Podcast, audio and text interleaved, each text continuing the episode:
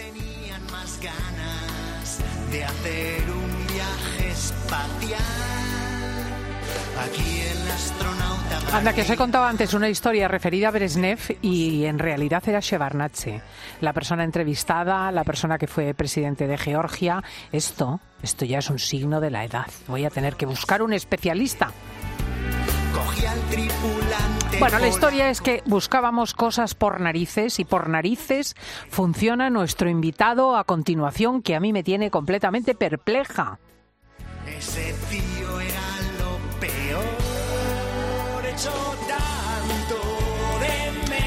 Era el 9 de mayo del año 2015, un sábado cualquiera, cuando llegaba a las redacciones una información relativa a un avión militar que haciendo pruebas se acababa de estrellar en una finca cercana del aeropuerto de San Pablo en Sevilla. Tres de los cuatro motores de la aeronave fallaron, algo inusual, pero la destreza de los pilotos evitó que el aparato cayese sobre un centro comercial. Seis personas iban a bordo del avión y tan solo dos salieron con vida. Una de ellas es José Luis Augusto, un joven ingeniero aeronáutico que en aquel entonces tenía 32 años. Se fracturó cinco vértebras y una de ellas le provocó una lesión medular. José Luis quedó en silla de ruedas, parapléjico. El próximo mes de mayo se cumplirán ocho años de la tragedia. Pero en este tiempo, hete aquí que nuestro invitado no ha parado quieto. Ha conseguido volver a volar. Ha puesto en marcha el proyecto New Wings, una escuela de vuelo adaptado para personas con discapacidad y la cosa no queda ahí. Está empeñado en convertirse en el primer astronauta con discapacidad en viajar al espacio. José Luis de Augusto, muy buenos días. Hola, buenos días. ¡Qué barbaridad! ¿Eras tenaz desde pequeñito o te ha hecho tenaz la vida? Bueno, yo creo que es un poco conjunción de todo, ¿no? Al final, eh, las situaciones que uno se va encontrando en la vida son las que van haciendo que, que te adaptes, ¿no? Y, creando, ¿no? Esa, esa piel, ¿no? Esa, esa piel para saber afrontar, pues, cualquier circunstancia que se te presente, ¿no? En un accidente terrible como el de Sevilla, ¿da tiempo a pensar o realmente uno está tan empeñado en sobrevivir que ni se acuerda? No, da tiempo a hacer eh, tu trabajo. Al final, como ingenieros de ensayos en vuelo y pilotos de ensayos en vuelo, bueno, pues estamos entrenados, ¿no? Para situaciones de ese tipo. Entonces, bueno, eh, tu función es, pues, eh, realizar eh, como, como, como bien te han enseñado, ¿no? Realizar tu trabajo y, bueno, hay circunstancias donde oh, es imposible, ¿no? Ya, eh, por así decirlo, solventar la situación y, bueno, y en este caso, pues, desgraciadamente, bueno, tuvimos que hacer un aterrizaje de emergencia como pudimos en, en las inmediaciones de allí, como tú bien dices, de, del aero- del aeropuerto de Sevilla y bueno, eh, cuatro compañeros fallecieron y, y dos sobrevivimos. ¿Cómo cambia la vida, eh, José Luis, de una persona tras sobrevivir a una circunstancia, un accidente así como el de Sevilla? Pues completamente, pues completamente, realmente. eh, Imagínate, ¿no? Eh, Yo en el año 2015 eh, llevaba un año casado, eh, profesionalmente, económicamente, familiarmente, totalmente bien establecido y de pronto, ¿no? Pues eh, te viene una situación de este tipo, eh, una lesión medular y, y de buenas a primeras en dos semanas no pues te dicen que tu vida va a cambiar completamente que vas a no volver a andar y que además vas a tener una serie de complicaciones adicionales no pues imagínate no realmente el choque traumático no desde el punto de vista psicológico y físico eh, es total no pero bueno, al final, al final yo siempre digo, ¿no? Lo importante de estas situaciones es eh, saber adaptarse, ¿no? Y, rodearte, ¿no? De, de las personas, ¿no? Que, que en este caso eh, te quieren, ¿no? Y así es, ¿no? Así es. Yo lo digo, yo los dos primeros años pues fueron muy muy complicados, ¿no? Y, y tardé, tardé tiempo, ¿no? En adaptarme a la situación. Pero bueno, luego llega un momento que te das cuenta, ¿no? Eh, yo pues, sigo teniendo, a pesar de tener una lesión medular, sigo teniendo los sueños igual que cuando era pequeño, sigo siendo la misma persona, bueno, con una serie de limitaciones y, y bueno, pero con, con, como digo, ¿no? Con, capacidad y con fuerza y con, la gente que me, rodea con, con energía, ¿no? Para, para combatir cualquier tipo de limitación, ¿no? Hmm, De hecho, hay una frase tuya que me encanta. Tú dices, en el aire soy libre, no me siento un discapacitado. Muy probablemente, efectivamente, no, muy probablemente no, seguro. En el aire tú tienes destreza, yo no la tengo. Eh, la mayor parte de la gente no sabemos movernos, tú sí. Eh, desde el punto de vista psicológico, tiene que ayudar extraordinariamente mm, poder dedicar al al, vuelo la existencia cuando tiene uno una paraplegia. Eh, sí, y, pero además es algo que, que bueno, está al alcance prácticamente de, de todas las personas, ¿no? Con una lesión medular. Eso pasa, por ejemplo, recuerdo la primera vez, ¿no? Cuando, cuando adapté el coche que, que utilizo eh, para poder utilizarlos en los pies y, y, me eché a la carretera, ¿no? Y, y esa sensación, ¿no? De, uy, vuelvo a ser igual que cualquier que resto, ¿no? en igualdad de condiciones, ¿no?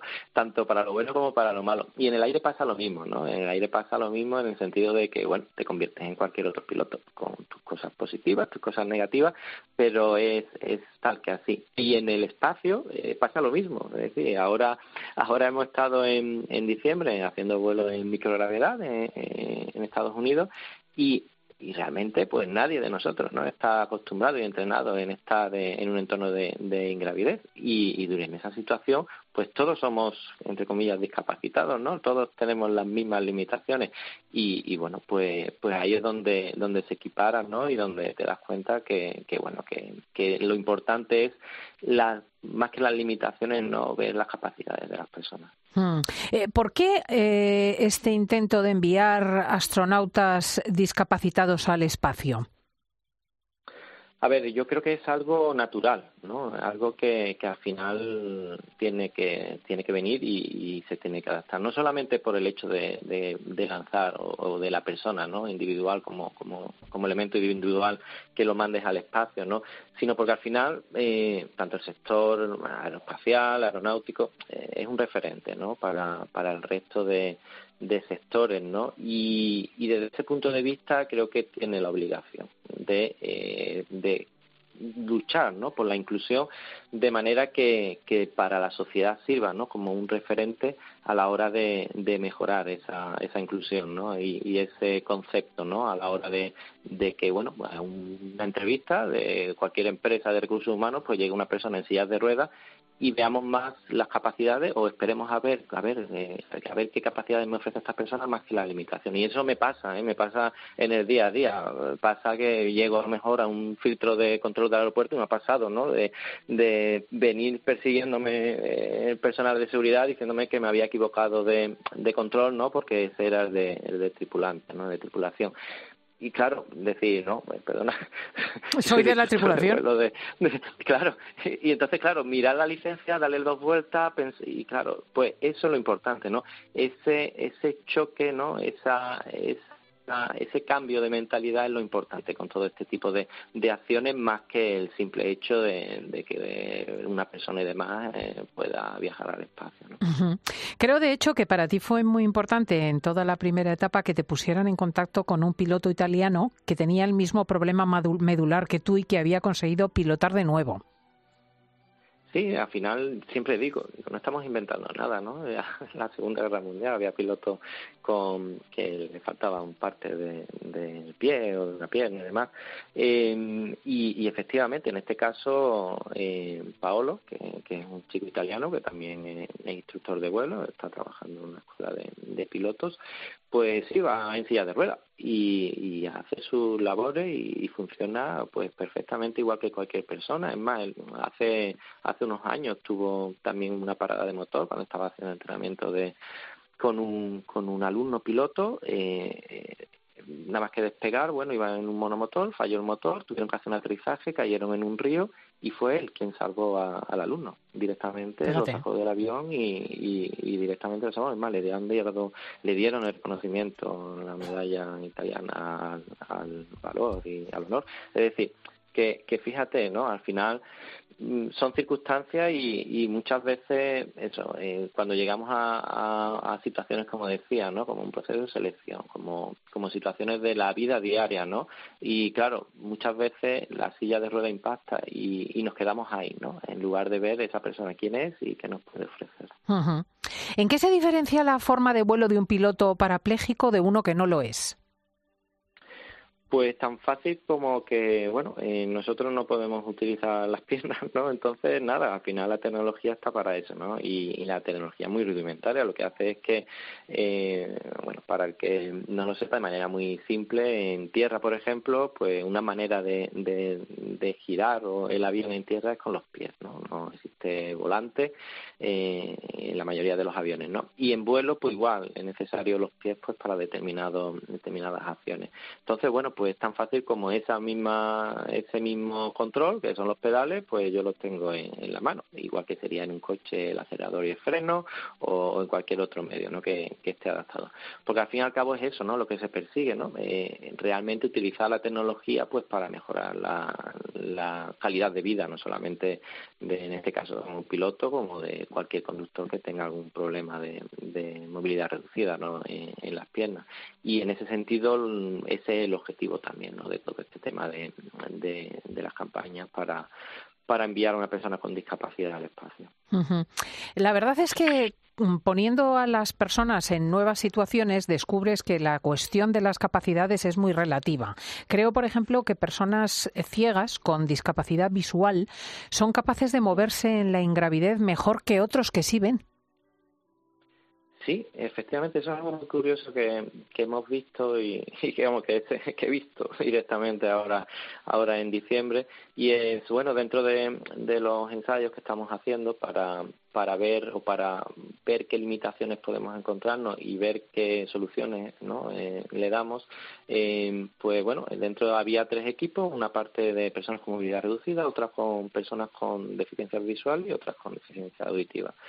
Y, y, bueno, en este caso es que era curioso, ¿no? La gente eh, con, directamente con, con deficiencia visual del 100%, pues tenía una facilidad para moverse en ingravidez que, que, que, bueno, yo me quedaba totalmente perplejo. Eh, daba igual que estuvieran para arriba, boca abajo, eh, increíble. Y además con una ventaja, y es que no sufren problemas de cinetosis, no sufren, no sufren mareo.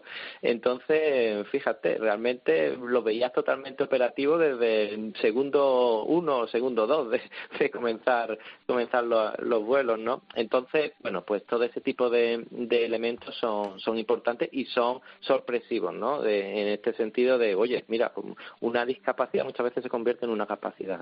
Desde luego. Y además creo que personas con lesión medular o incluso con amputaciones pueden recuperar la funcionalidad en un entorno de ingravidez. Bueno, eh, muchas veces lo que sucede, ¿no? Que la dentro de la movilidad reducida, ¿no? Pues bueno, está asociada muchas veces a debilidad, ¿no? Muscular de, ese músculo, ¿no? Entonces, bueno, si le quitamos parte del peso, ¿no? Parte de la carga, pues claro, realmente recupera, ¿no? Yo, a modo de ejemplo, ¿no? Eh, dentro de estos estos vuelos parabólicos hay una serie de, ciclos ¿no? que se realizan simulando ¿no? la gravedad lunar, que es un sexto de, la... Es decir, como si pesáramos seis veces menos. ¿no? Hmm. Entonces yo que peso pues 60 kilos, pues en ese momento peso 10 kilos. Y claro, eh, pues te mueves con una facilidad que, que dices, madre mía, eh, realmente eh, facilitan ¿no? Eh, la hora de, moverte y de, y de Entonces, claro, bueno, pues, pues bueno, son, son situaciones ¿no? que bueno, vivimos en la Tierra, tenemos el entorno en el que tenemos, pero que muchas veces eh, dentro de un entorno espacial o, para la hora de, exploración de terceros países, eh, pues una manera que son unas situaciones que, bueno, que por eso se tienen que valorar y evaluar porque, bueno, todo lo que aquí en la Tierra parece discapacitante eh, no siempre lo es allá arriba, ¿no? Me encanta, me encanta porque los seres humanos somos así, somos capaces de descubrir cosas inauditas y venciendo barreras físicas, descubrir que tenemos que vencer barreras mentales que también conviene abandonar. Es José Luis de Augusto que nos está enseñando estos nuevos caminos. Muchísimas gracias por hablar con nosotros y ojalá que llegues al espacio. Poco a poco. Bueno, muchísimas gracias. Un abrazo, adiós.